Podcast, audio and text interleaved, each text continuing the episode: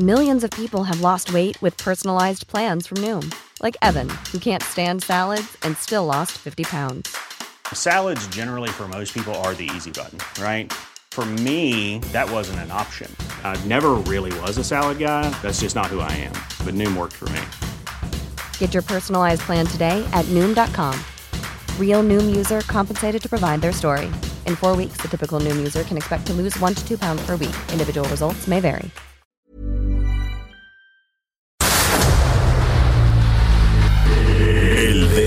En la llaga. Había una vez un mundo en el que nadie creía. Un país de historias inexplicables. Una nación con personajes asombrosos. Santo Tomás tenía razón. Hay que ver para creer. El México increíble, las verdades que duelen, la voz de los que callan, el dedo en la llaga. Infórmate, diviértete, enójate y vuelve a empezar. El Heraldo Radio presenta El Dedo en la Llaga con Adriana Delgado. de por qué te estoy queriendo. No me pidas la razón, pues yo misma no me entiendo. Con mi propio corazón, llegar la madrugada, mi canción desesperada te dará la explicación.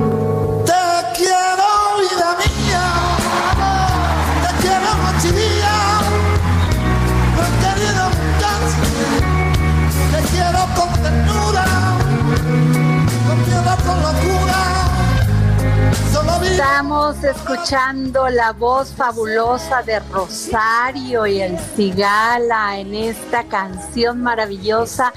Te quiero. Y así empezamos este lunes 18 de enero del 2021. Y déjenme decirles que esta canción se la dedicamos en el dedo, en la llaga, todo el equipo, quienes hacemos el dedo en la llaga para ustedes todos los días, a nuestro jefe, nuestro jefe querido del Heraldo, pues radio, televisión, periódico, todo el grupo Heraldo, a Franco Carreño por su cumpleaños. Y solamente, querido jefe, decirte que te agradecemos todo tu apoyo para esta emisión, para decirte que eh, gracias por darnos trabajo, gracias por apoyarnos, gracias por, por confiar en nosotros. Ten un feliz ya fue tu cumpleaños, pero te queremos festejar el día de hoy y toda esta semana vamos a poner la música que le gusta a nuestro jefe Franco Carreño. Y empezamos así, este dedo en la llaga con Denise Cuadra. Gracias Adriana, vamos con la información. México, para... México está a punto de recibir a los 6.000 migrantes que partieron desde San Pedro Sula, Honduras, con rumbo a Estados Unidos. Desde el viernes, cientos de elementos de la Guardia Nacional, personal del Ejército y la Secretaría Armada de México se sumaron a los 500 agentes migratorios que desplegó el gobierno en el sur del país con el objetivo de vigilar la frontera y eventualmente detener la caravana. Hasta el momento, 21 personas de esta caravana han dado positivo a COVID-19. En otro tema, el presidente Andrés Manuel López Obrador llamó a dejar atrás la subcultura de la gandalle, esto, esto tras denuncias de que políticos y personal médico recibieron la vacuna contra la COVID-19.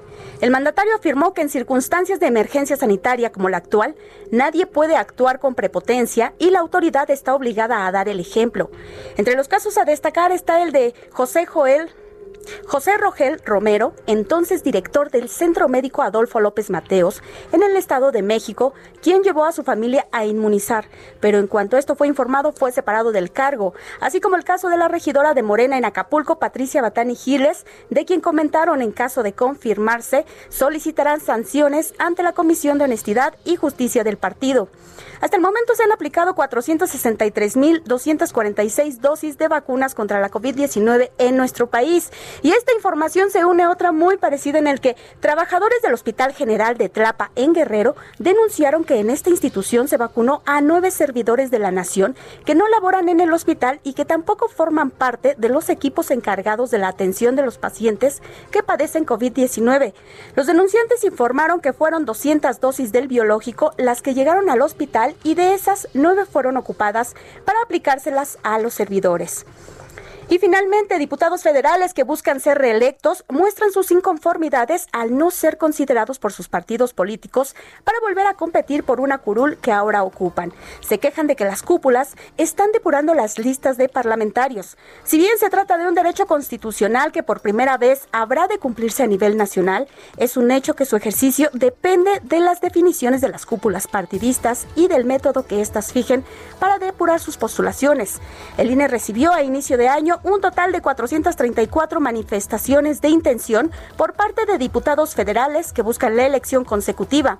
De ello, 48% fueron mujeres y 52% hombres. En las elecciones del próximo 6 de junio se elegirán 500 diputados federales, 300 por mayoría simple y 200 mediante el principio de representación proporcional. Hasta aquí la información.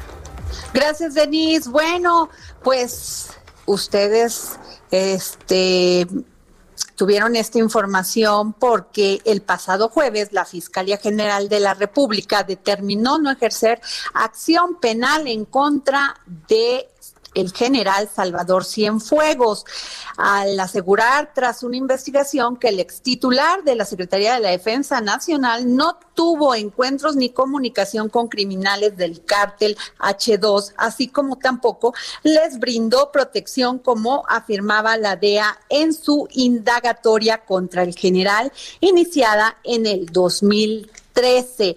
Y es que pues al parecer todas las pruebas y evidencia que se supone tenía la DEA contra el general, pues no sirven para iniciar un juicio porque muchas de sus piezas fueron obtenidas de manera ilegal, es decir, mediante intercepciones telefónicas y de datos realizadas sin orden judicial que a contrapelo de lo que afirma Washington. Y bueno, para eso tenemos a nuestro querido Alejandro Ope, eh, un hombre que tiene todo el conocimiento de la seguridad nacional. Y muchas gracias Alejandro por contestarnos la llamada para el dedo en la llaga. Muchas gracias Adriana, muchas gracias a la Victoria. Pues dinos, ¿tú cómo ves esto? Eh, ya se enredó porque ya el, presidente ya dijo que se habían fabricado pruebas y pues viene la próxima toma de posesión del presidente Joe Biden. Eh, las agencias de seguridad pues no están muy contentas con México. ¿Tú qué piensas? Mira, déjame dar un par de pasos hacia atrás. A ver, yo creo que desde el primer momento a mí me pareció muy rara la acusación. Eh, me parecía por lo menos sorprendente que un militar de altísimo rango, en el ápice de su carrera, a tres, menos de tres años del retiro, sin penurias evidentes, eh, decidiera recibir eh, sobornos de un narcotraficante de tercera, ¿no? Eso, pues yo creo que eh, a mí me sorprendió en el momento y hasta ahora yo no he visto ninguna evidencia que me haga cambiar de opinión, ¿no? Yo sigo, sigue, sigo teniendo muy serias dudas sobre la acusación específica que hicieron las autoridades estadounidenses al general Cienfuegos. Dicho lo anterior, el gobierno de México gastó una cantidad enorme de capital político para traerlo a, México, ¿no? Eh, obtuvo de parte de las autoridades estadounidenses una, eh, una concesión eh, que rara vez se obtiene y se logró la repatriación del, general Cienfuegos. Pero eso obligaba, digo, en los términos de lo que se acordó ¿no? en esa negociación, a hacer una investigación eh, ejemplar, ¿no? Una investigación impecable por parte de la Fiscalía General de la República, ¿no? Una investigación que no dejase espacio a la especulación de que esto fue motivado por, eh, por razones políticas y no jurídicas. Yo creo que en esa tarea sí fracasó, pero contundentemente la, la Fiscalía, ¿no? Eh, mira, tú ves los documentos que de la DEA, los que envió la DEA y que hizo público a la Secretaría de Relaciones Exteriores, en efecto tú lo lees y dices, pues es que esto no da no da para una judicialización de una carpeta en México. Pero por lo menos sí abre algunas preguntas, ¿no? Algunas preguntas que ah, por lo menos ameritan algún tipo de investigación. Eh, en específico, a ver, ¿por qué este hombre del H2 juraba y perjuraba y estaba seguro que le estaba dando, que le estaba dando sobornos al, al titular de la Serena? Fue nada más, era tan ingenuo que se tragó el, engaño de su sobrino, eh, nunca hizo ningún esfuerzo por verificar que estos sobornos estuvieran llegando a su, al presunto destinatario, eh, o hay algún hay un tercer destinatario por ahí que, que, fue una fuente de confusión, o sea, sí vale la pena, yo creo que por lo menos indagar, ¿no? Y eso obliga pues, a ampliar la investigación, a hablar con los testigos protegidos que lo que mencionó la DEA en la carta, ¿no? que está en, el expediente, a interrogar antiguos colaboradores de Jalisco de Fuegos de la Serena, a interrogar a todos los eh, delincuentes vinculados a este, a este hombre del H2, eh, a, eh, a, analizar toda la información acumulada sobre la connivencia documentada entre autoridades y crimen organizado en Nayarit, ¿no? El caso, está el caso del ex fiscal Beitia, por ejemplo, ¿no? Que habría que, haber incluido en, en, las indagatorias. Nada de eso se hizo. Hasta donde sabemos, y, vale la pena decir que no sabemos todo, porque la carpeta de investigación que da a conocer la Fiscalía General de la República está pues, testada, o sea, está eh, censurada pues, hasta la ininteligibilidad, ¿no? O sea, lo que hicieron fue hacer una compulsa entre lo que dicen las estas grabaciones no o estas intervenciones de, mensajes de texto que mandó la, DEA y otras fuentes documentales algunas de, las cuales fueron provistas por la propia defensa de Germán Cienfuegos no eh, eso hicieron eso eh, y luego una una investigación eh, y luego una investigación patrimonial pues de profundidad no y de a detalle qué tan a detalle no sabemos no pero hasta ahí se quedó la investigación o sea, eh, eh, esta es una investigación complejísima que la cerraron en 50 días, ¿no? Eh, y eso sí habla de que esto fue una, esto estuvo conducido por criterios políticos y no, no jurídicos, ¿no? Y lo que ha hecho la fiscalía y lo que ha hecho el gobierno para quitarse esa acusación, pues ha resultado peor, ¿no? Dar a conocer los, los documentos de la DEA, buenos, malos, regulares. útiles o no, estaban protegidos por, pues, por reglas de confidencialidad al darlo a hacerlos públicos, el gobierno de México decidió darse un balazo en el pie. Decidió eh, dificultar, si no es que frenar por completo, eh, el, intercambio de información en los términos del, Tratado de Asistencia Jurídica Mutua. Decidió probablemente darle un portazo a los intercambios de información, no solo del gobierno de Estados Unidos, sino de terceros gobiernos. Eh, esto probablemente impacte muchas otras investigaciones y no solo el narcotráfico. Pienso, por ejemplo, algunas investigaciones de corrupción que presuntamente son del interés del gobierno del presidente López Obrador. Esto pudieran, digamos, eh, eh, eh, verse dificultada seriamente, ¿no? Y esto, pues, además de abrir un frente más, ¿no? De fricción y de conflicto con el nuevo gobierno de Estados Unidos, ¿no? Eh, entonces no es un buen, no es un buen desenlace, ¿no? no es un buen desenlace para nadie, incluso para el general Cienfuegos, eh, que bueno, que pues la, presunción de inocencia, digo, hay que partir de ahí, ni siquiera para él, porque ni siquiera queda plenamente exonerado eh, dada, digamos, la premura que toma la, fiscalía en llegar a esta conclusión. Sí. Oye, Alejandro, después de esto, ¿cuál va a ser nuestra relación con la DEA y con otras agencias de, seguridad en Estados Unidos?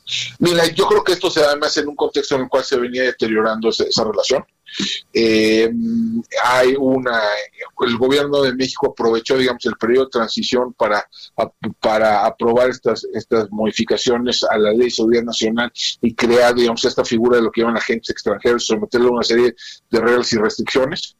Eh, Entonces eso ya, eso ya había generado una fuente de fricción esto al añade, ¿no? Entonces yo creo que va a ser, va a ser por lo menos complicada, yo creo que la cooperación en casos específicos se va a ver, se va a ver dificultada, va a haber eh, relativamente, va a el intercambio de información, pues se va a ver, si no, si no interrumpido del todo, sí seriamente disminuido.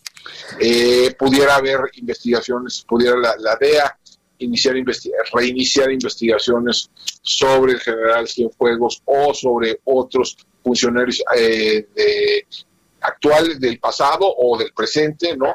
En México, entonces yo que digamos, si no, si no se hay un esfuerzo de ambas partes de desactivar el conflicto diplomático si esto sí pudiera escalar, ¿no? Claro, este, pues muchas gracias Alejandro Ope, gracias por tu comentario, como siempre, muy valioso. Muchísimas gracias, Adriana, muchísimas gracias, Victoria. Hasta luego. Bueno, pues el día de hoy Fíjense que murió Phil Spector, creador de la muralla, del sonido y productor de los Beatles. El legendario productor musical estadounidense Phil Spector murió el sábado a los 81 años. Informó así el Departamento de Penitenciarías de California, ya que cumplía condena por homicidio. El productor que introdujo métodos innovadores como la muralla de sonido, trabajó con estrellas, bueno, trabajó para los Beatles, para muchas eh, estrellas del rock en aquel entonces. Y bueno, pues este, él fue condenado a años de prisión por la muerte de una de una cantante.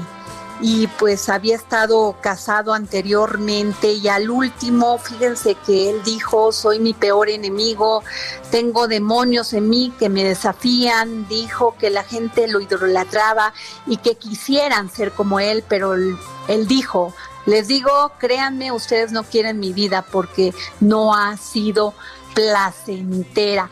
Pues sí, la, mujer que él asesinó eh, fue Lana Clarkson y murió en su mansión en el 2003.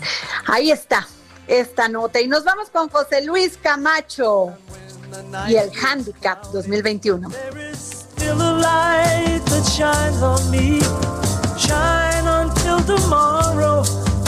Dios, no está. ¿Por qué no me avisa la producción? A ver, bueno, pues nos vamos con nuestra queridísima jefa, Merlos, que ya la tenemos en la línea. ¿Qué tal nuestra producción, jefa? Descifrado con Andrea Merlos. Hola Adri, querida, ¿cómo estás?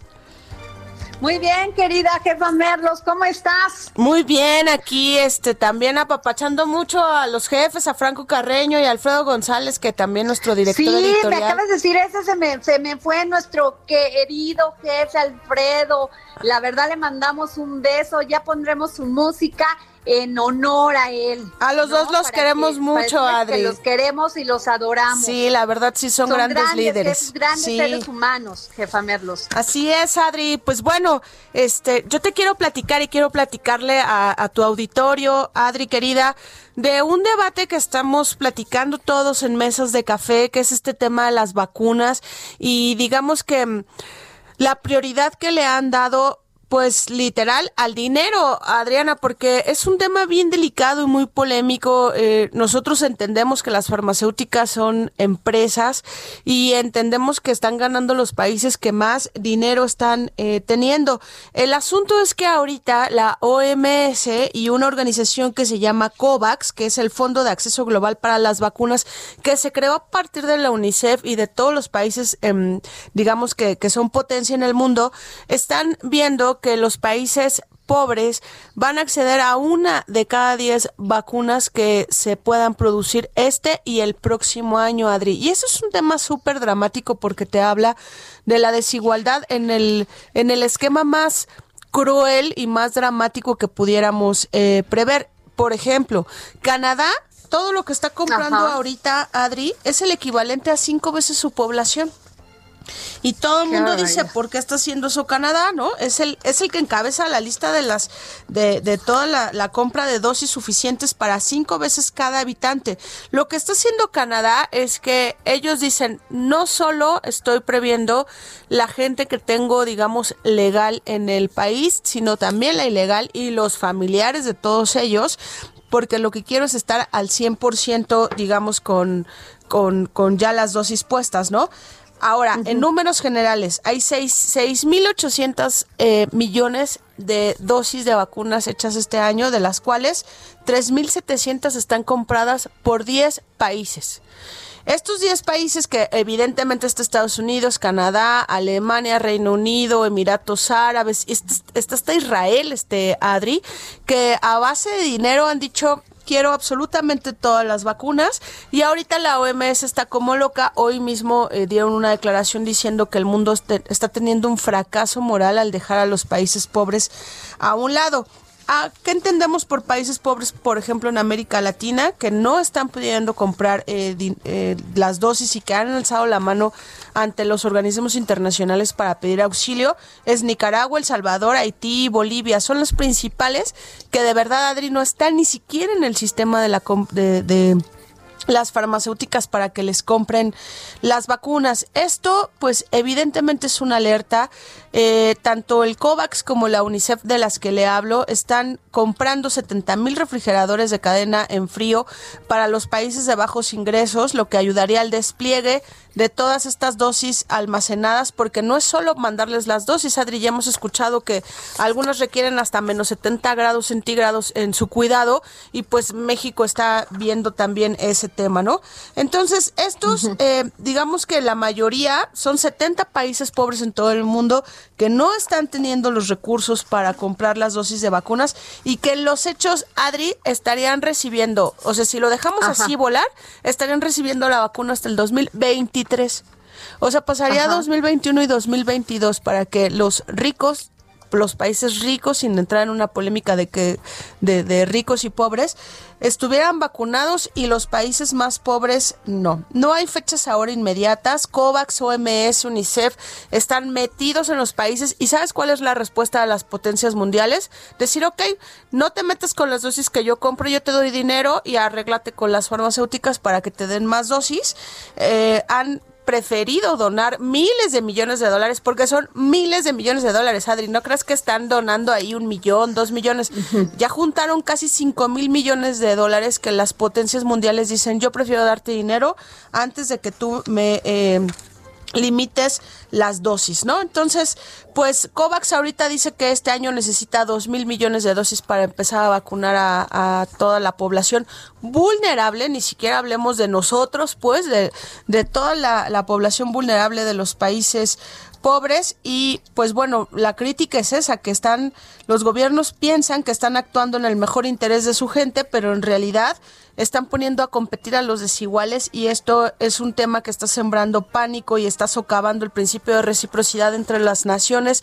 Y es un tema muy polémico porque pues está ganando el dinero, Adri. Y pues nosotros, que yo hasta ahorita no sabía, Adriana, no sé si, si tú estés de acuerdo, yo estaba en la lista de que somos un país pobre y que somos tercermundistas, pero bueno, nosotros ya cedimos el 50% de las dosis de las vacunas. Que Híjole, ¿qué te parece eso? Porque nosotros tenemos personas en, en franca pobreza. Así es.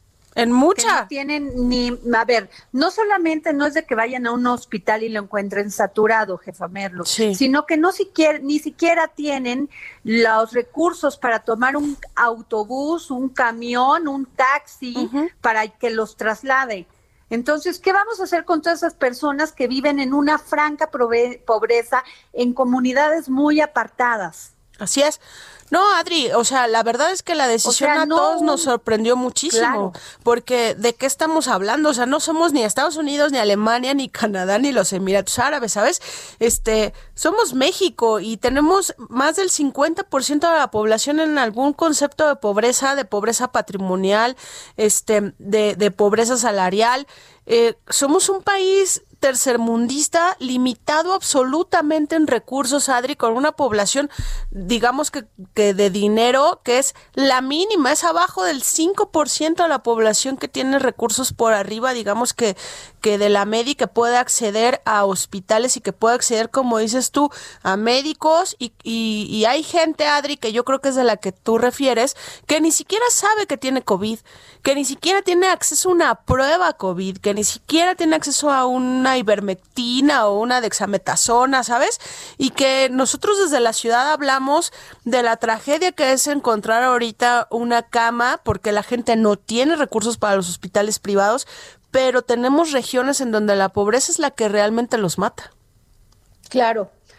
Así es, jefe Melos. Sin duda no es un tema fácil porque además cuando ves a funcionarios que se aplican la vacuna y que no son este los que dan el frente, Así es. O sea, estos como la diputada, no, no recuerdo de qué estado, eh, presumiendo que se había puesto la vacuna. La regidora, de, Morena, sí, en Guerrero. Lastima, duele, daña, porque pues todos estamos formados en una filita, porque obedeciendo las indicaciones del, del gobierno, porque confiamos en él. Y yo creo que estas acciones no ayudan no solo no ayudan, Adri, sino que además ofenden, eh, como dices tú, el hecho de que tampoco haya consecuencias, porque sí están en el escrutinio público y, afortunadamente por las redes sociales sabemos de estos abusos, pero en los hechos, Adri, no hay ninguna consecuencia de la ilegalidad y de, y de la condición con la que avanzaron en la fila y se metieron para recibir una vacuna que no les correspondía en este momento. Claro, este, el debate es fuerte, Adri, ¿eh? la repartición de vacunas. Para nosotros, México, ahorita nos vamos a ir al 50% de las vacunas y no sabría decirles, yo tengo 41 años y no sé cuándo me va a corresponder, Adri. Así es. Pues nos vamos, jefa Mer, nos vamos a un corte y regresamos aquí.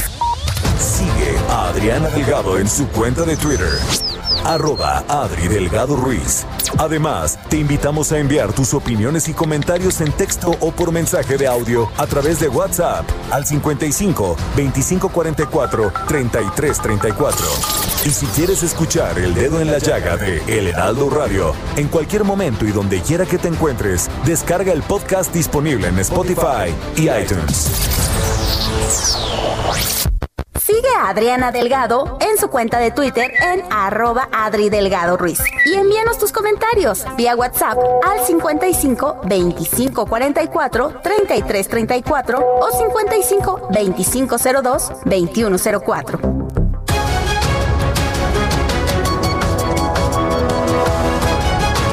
Regresamos aquí al dedo en la llaga. Y bueno, la semana pasada los secretarios de Mike Pompeo, Dan Brouillet de Energía y Wilbur Rose de Comercio expresaron al gobierno de México la preocupación por las recientes medidas regulatorias que aseveran crean incertidumbre en el sector energético y dañan el clima de inversión, por lo cual pidieron al país, a nuestro país, cumplir los compromisos en el, marco del TECMEC. ¿Cómo ves, jefa Merlos? Adri, pues sin lugar a dudas la agenda ya con Estados Unidos, todo este silencio que hubo previamente, ahorita ya la lista de pendientes ya es inmensa, ¿eh? Sí, fíjate que va a ser un tema muy discutido porque pues tú has visto la posición de la de la Comisión Federal de Electricidad por medio de su titular Manuel Bartlett en todo este tema de las energías limpias y bueno, varios amparos que han ganado estos empresarios, ¿eh? No, totalmente. Y mira, Adri, lo hemos platicado mucho en tu espacio del dedo en la llaga, es esta política energética que tenía Trump no es la de Biden, ¿no? O sea, Estados Unidos sí tiene otra digamos que otro camino sobre a favor de las energías limpias y pues México se va a topar con pared ahí, Adri, y yo sí creo que no hay una mesa de negociación hasta ahorita y no hay una política pública desde México que pueda, digamos que podamos aventarle como un gancho a Estados Unidos para decir vamos a negociar. La postura de México no está a favor de las energías limpias y eso ya lo hemos comprobado, ¿no? Sí, bueno, eh, jefa Merlos, y eh, tenemos en la línea al diputado Manuel Rodríguez presidente de la Comisión de Energía en la Cámara de Diputados. Muy buenas tardes, diputado. Sí, muy buenas tardes, Adriana. Qué gusto estar al aire con ustedes. Gracias. Oiga, este, está con nosotros la jefa Merlos, nuestra jefa editorial de todo el Heraldo. ¿Cómo está, diputado? Buenas tardes. Muy bien, buenas tardes. Qué gusto escucharla. Gracias, diputado. Pues, ¿cómo ve esto que estamos comentando, que le mandaron carta a México porque pues hay incertidumbre sobre cuál va a ser el futuro del sector energético y el medio ambiente. Bueno, ahí quisiera comentar que el compromiso del país, y lo ha refrendado el gobierno actual, es seguir caminando hacia la transición energética. Como ustedes saben, tenemos una ley que nos compromete para que en el año 2024 el 35% de la matriz energética eléctrica sea con energías limpias. Y en ese sentido se ha ratificado que se va a llegar a ese camino, a esa meta, y lo que estamos viendo ahorita, pues es un cambio en políticas públicas energéticas del nuevo gobierno y que evidentemente pues esto genera de manera natural incertidumbre, la gente ante los cambios siempre se preocupa, pero conforme va pasando el tiempo se va adquiriendo la certidumbre que se requiere. Quiero dejar muy claro que el compromiso en el caso de nosotros los diputados en la Comisión de Energía es respaldar ese aumento eh, constante que debe de haber de energías limpias en nuestra matriz energética. Y en ese sentido incluso hemos aprobado eh, una reforma en la ley de transición energética precisamente para que se promueva el uso y el empleo de energía limpia en la autogeneración de todos los bienes muebles e inmuebles del gobierno federal. Esto es para reforzar precisamente este camino y eh, dejarles también muy claros que eh, hasta este momento no ha habido una declaración en sentido contrario del gobierno de México de, querer detener el crecimiento de las energías limpias. Y en ese sentido estoy seguro que así continuará por los compromisos internacionales que tenemos. Diputado, eh, pero yo quiero un poco eh, que nos ayude a sintetizar este asunto de la inversión privada, porque la carta va muy enfocada en eso. O sea, dice, ok, las políticas públicas del gobierno mexicano las respetamos, pero ¿por qué le cierran la puerta a la inversión pública? ¿Cuál es su opinión? Digo, a la inversión privada, perdón. Bueno, eh, digo, no están diciendo que se les esté cerrando la puerta a la inversión de iniciativa privada.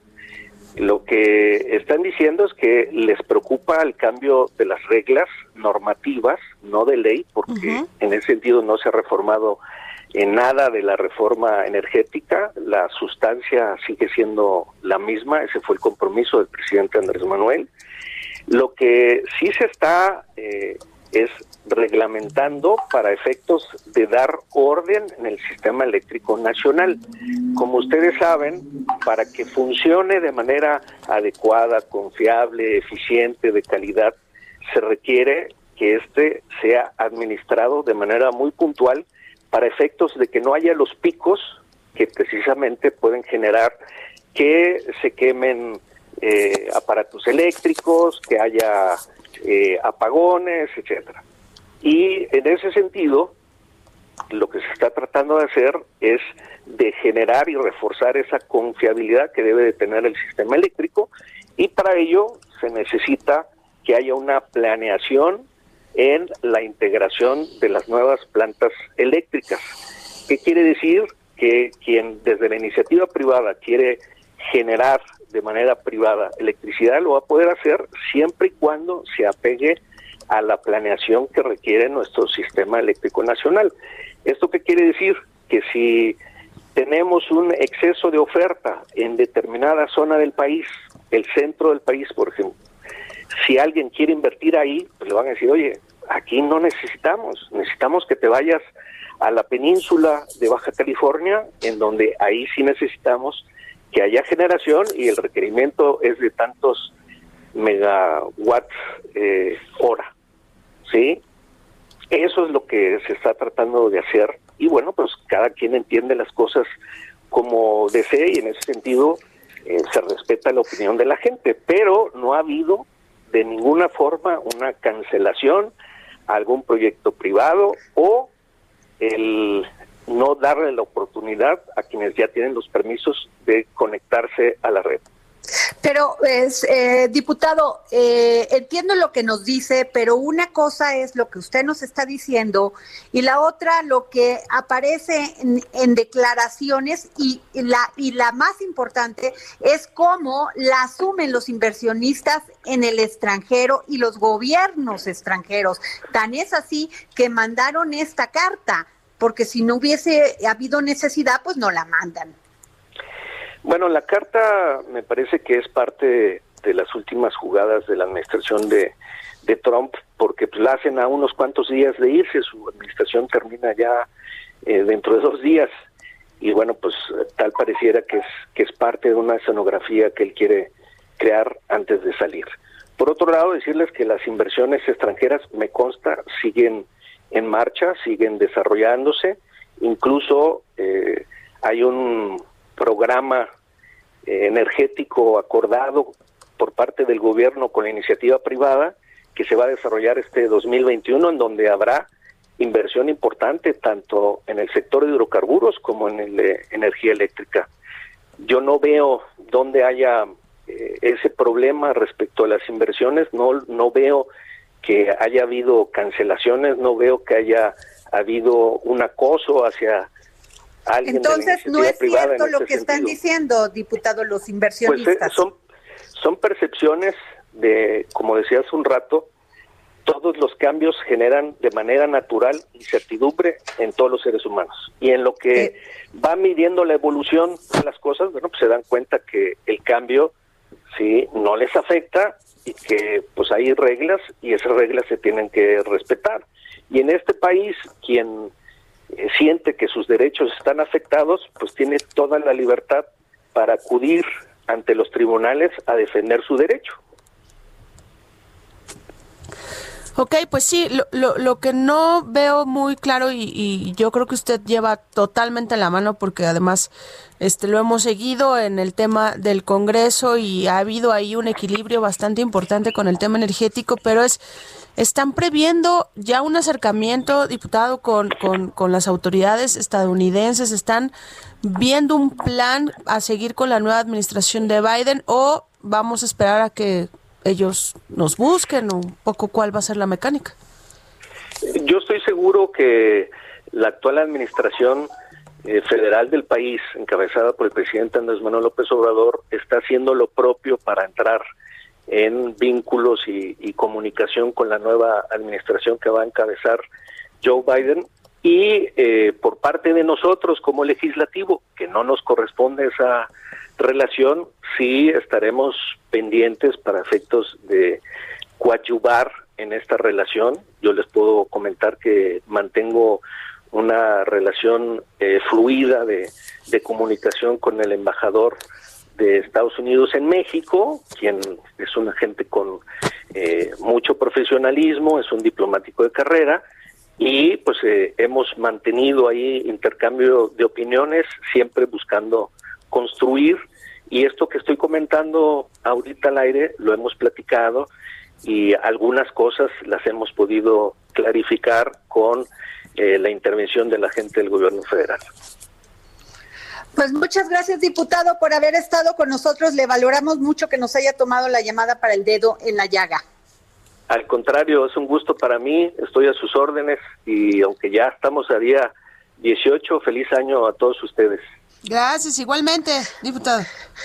Gracias. Jefa Merlos, fíjate que este, pues gran tema, ¿eh? Porque aunque pues ahí están las incertidumbres que es peor que, que la costumbre.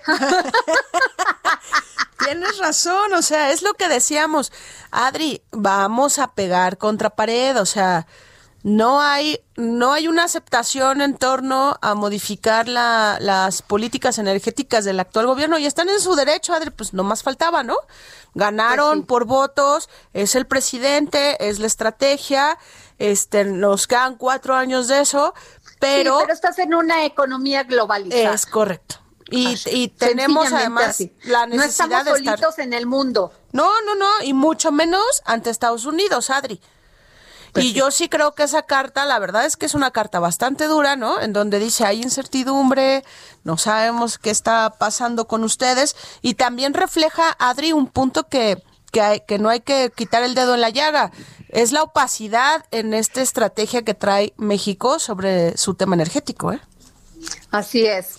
Este, jefa Merlos, y nos vamos eh, con Luis Pasos, que ya lo tenemos en la línea, al doctor en economía, doctor Luis Pasos, para que nos diga de un tema que va a estar muy interesante, expectativas socioeconómicas del 2021, querido Luis.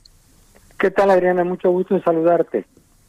Oye, eh, tenemos a la jefa Merlos, ya la escuchaste. Don Luis, ¿cómo está? Buenas tardes. Bien, hola, ¿cómo están? Muy bien, gracias. Pues Luis, dinos, ¿cómo ves el panorama? Bueno, mira, estaba yo escuchando lo que decían sobre esta cuestión energética y ahí vemos uno de los problemas graves de México, que no hay certidumbre. Se cambió la constitución, no porque el gobierno pasó fuera de derecha ni nada, porque petróleo ya no podía, ya no tenía recursos para seguir sacando petróleo. Y como en todos los países, bueno, que fueran los particulares. Y ahora este gobierno vuelve a querer cambiar la constitución. ¿Por qué? Porque es la posición del México de los años 70 del siglo pasado. No están haciendo nada que no haya se, hecho, hecho, se haya hecho en México y es regresar al monopolio comple, completo, completo de Pemex, que precisamente es lo que ha llevado a que Pemex sea ahora una carga más que un beneficio para el país. O sea, Pemex paga más por importaciones de gasolinas que lo que recibe por exportaciones de crudo. Pero el problema de este gobierno, y por eso las expectativas no son muy buenas, es que se está manejando con ideologías y no con necesidades del país. Entonces, ¿qué sucede? En este año va a haber escasa inversión en el mundo. Nosotros tenemos una situación privilegiada a tener miles de kilómetros de frontera, con el país más rico del mundo, con el que tiene mayor mercado.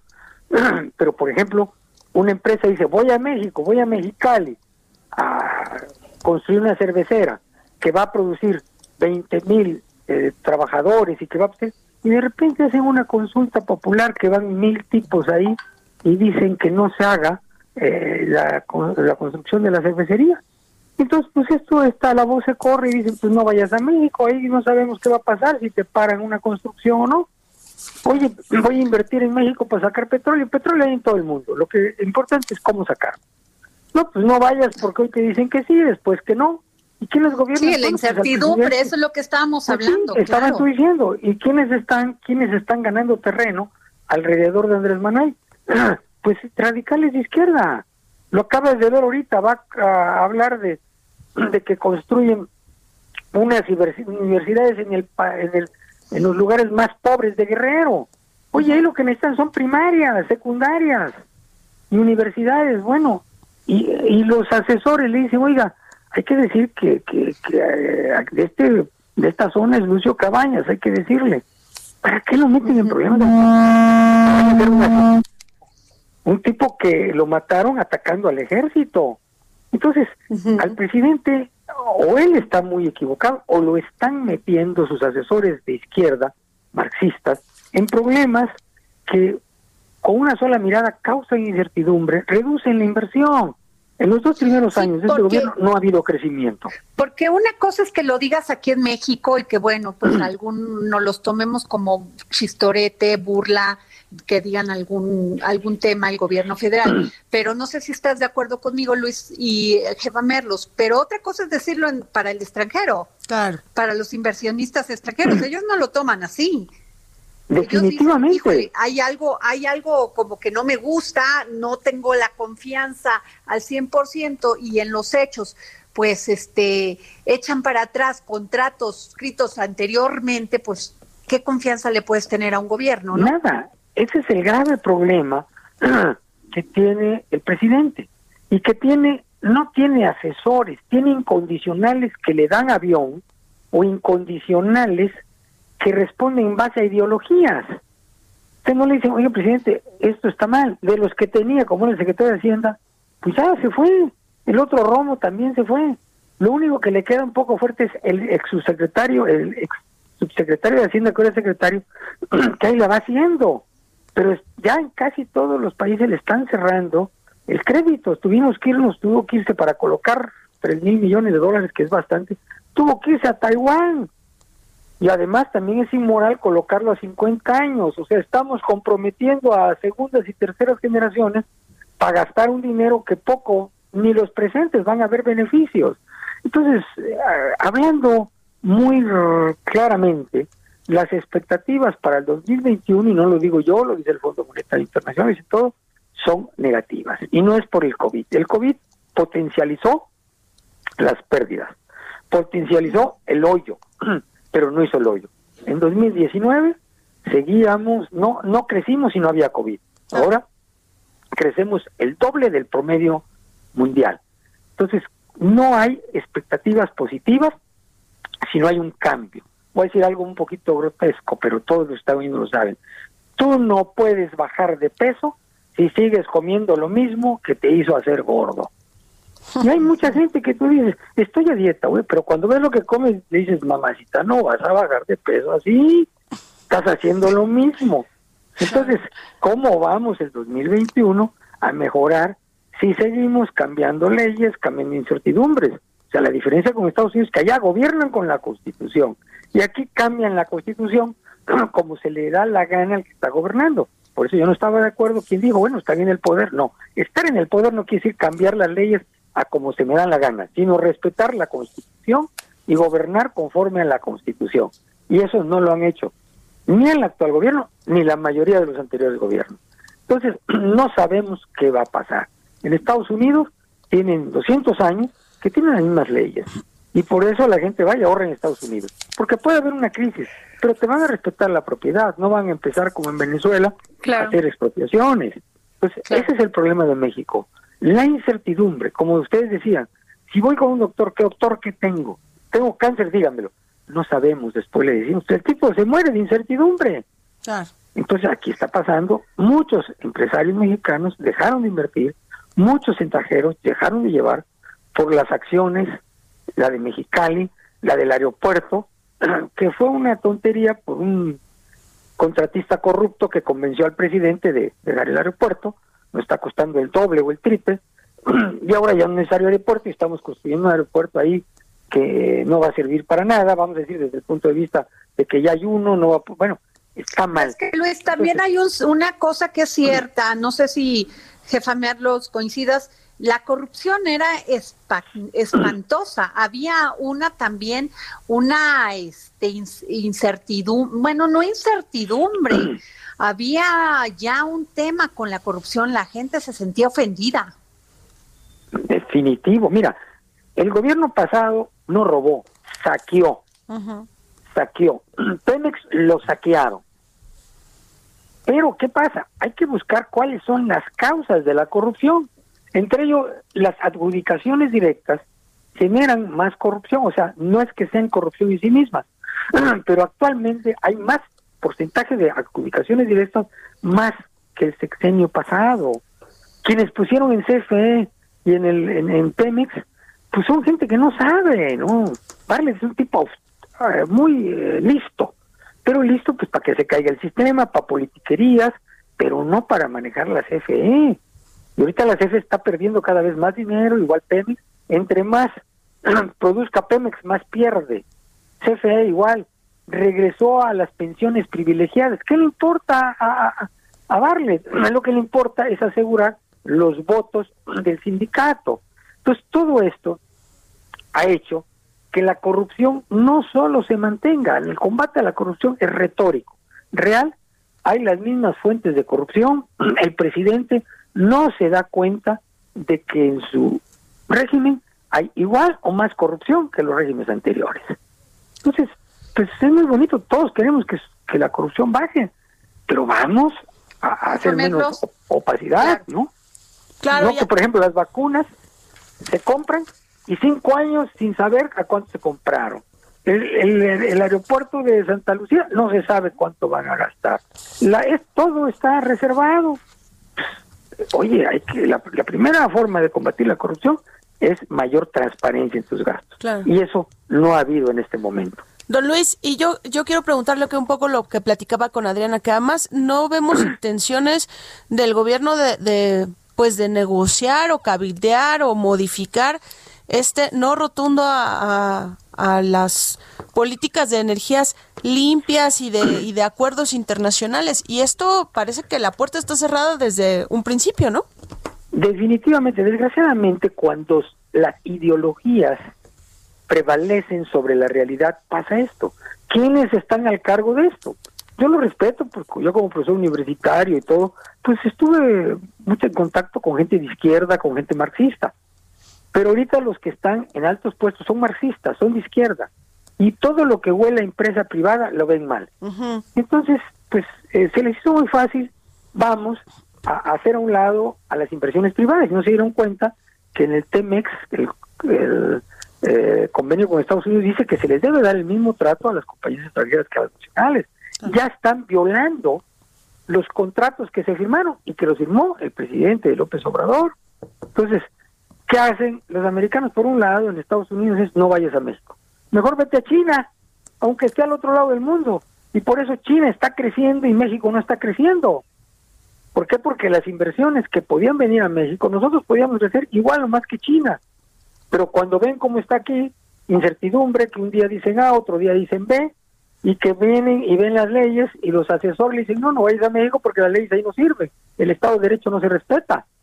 Los funcionarios que son de izquierda, marxistas, pues hacen lo que se le dan las ganas, porque según ellos están combatiendo a los ricos, están combatiendo a los explotadores. En México, si tú eres trabajador, está bien, hay que ayudarte. Si eres empresario, te independizas, eres explotador. Esa es la, la mentalidad de muchos secretarios de Estado que están con el presidente. Y con esa mentalidad, pues se van pues Vamos a tener que irnos. Y yo, porque ya nos quedan, ya se va a cortar, pero gracias Luis, gracias jefa Merlos, gracias por haber... El Heraldo Radio presentó El Dedo en la Llaga con Adriana Delgado. Even when we're on a budget, we still deserve nice things. Quince is a place to scoop up stunning high-end goods for 50 to 80% less than similar brands. They have buttery soft cashmere sweaters starting at $50, luxurious Italian leather bags, and so much more. Plus, Quince only works with factories that use safe, ethical, and responsible manufacturing. Get the high-end goods you'll love without the high price tag with Quince. Go to quince.com/style for free shipping and 365-day returns.